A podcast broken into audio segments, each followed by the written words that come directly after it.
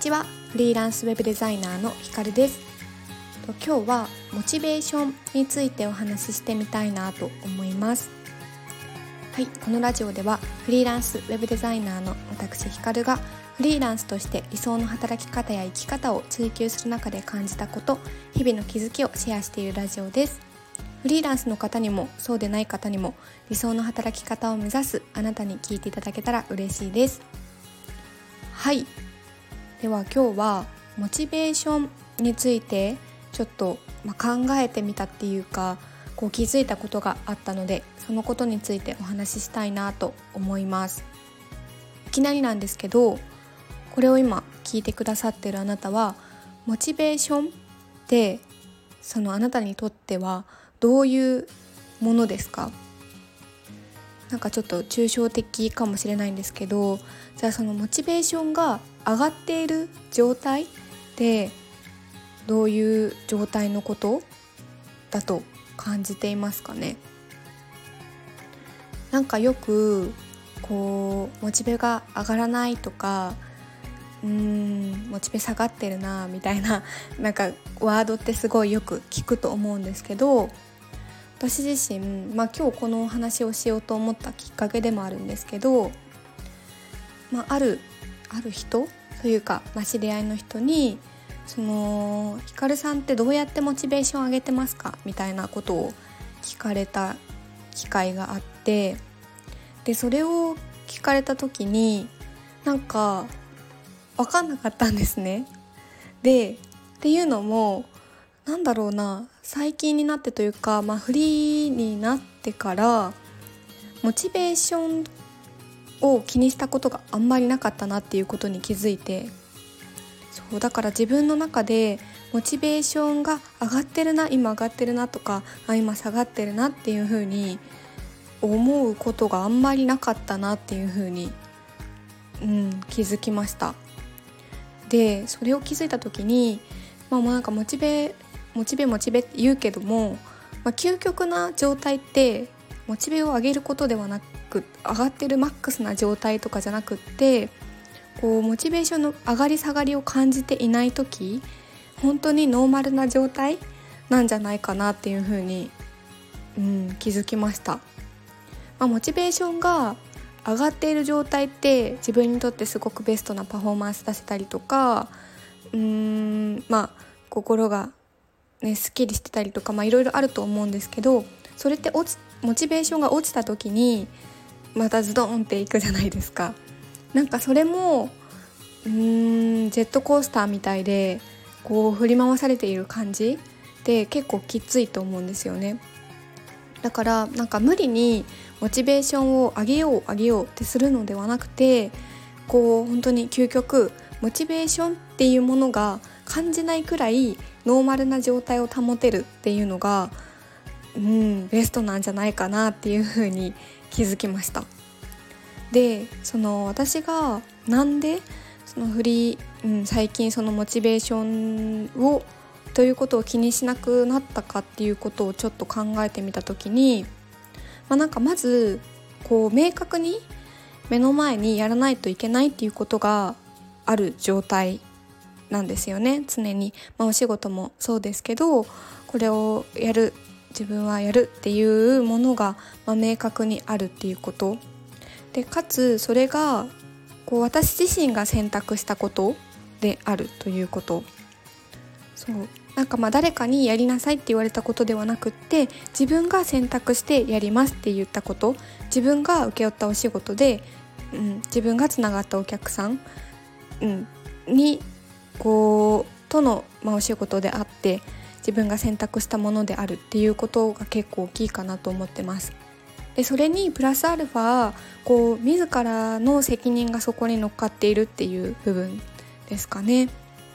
まあ、なんか自分で選択したお仕事でもこれは別になんか自分がなんか、まあ、ヘマしても別に何も迷惑かけないとかだったらうん特になんかそこまでねやる気も上がらないと思うんですけどプラスアルファこう自分に責任が乗っかっているっていうところでもうんあるのかなと思っています。で割と常にそういう状態だったのでうん、モチベーションを上げようとかじゃなくて上げざるを得ないというかそういう状態だったので、うん、上がり下がりモチベを考えることなくノーマルに今過ごせているのかなっていうふうに思いますね。そうもちろんなんかみたいなへこむことはありますけどそれって別にモチベーションとかではなくて、うん、課題を見つけたみたいな ところ、うん、反省みたいなところなんですけど別にそれがモチベーションにつながっているかっていうとそうではないなっていうふうに思いますね。そうなので例えば今モチベーションね困っている振り回されてしまって困っているっていうようであればなんかまずその他の誰かにやる気を振り回される状態ではなくてこう自分自身をコントロールする方法っていうのを知っておくことがすごく大切かなって、うん、思っていますね。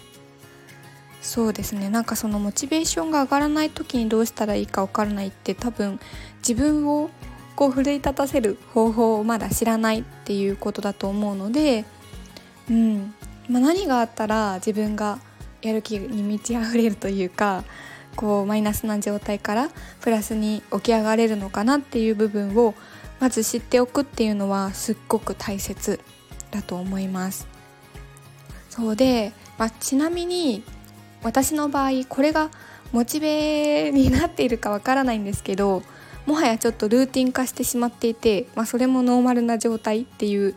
うん、要因なのかもしれないんですけど私の場合、まあ、今この音声配信スタンド FM をやったきっかけでもあるんですけど結構常にあ常にじゃないね。あの BGM としては今やってないんですけどなんか家事してる間とか休憩中とかお散歩してる間とか常に誰かしらの音声配信をいつも聞くようにしています。でそれはあのスタンド FM も聞いてるんですけど Voicy っていうアプリ前もちょっとお話ししたかもしれないんですけど Voicy っていうアプリで特定の人うん結構起業家さんとかあとはマインド系の発信されてる方ビジネス系の発信されてる方を聞くことが多いんですけどその方の配信をいつも聞いてで特定の人のを聞いてるとその人の、まあ、思考っていうのが割と刷り込まれてくるんですね。なんか自分に話されているような 感じとかあこの人前も同じようなこと言ってたなとかなんかそういう前向きな話を繰り返し聞き頭にすり込ませることでうーんそうですねなんかちょっとへこんだ時も音声配信聞いたらなんかこの人こんなにやってるんだから私もやら頑張らなきゃとかなんかこうマインド系の話を聞くとすごく前向きになれたりとかっていうそうなので音声配信は割ととてもとてもお世話になっています私は。そこは結構大きいですかね。うん。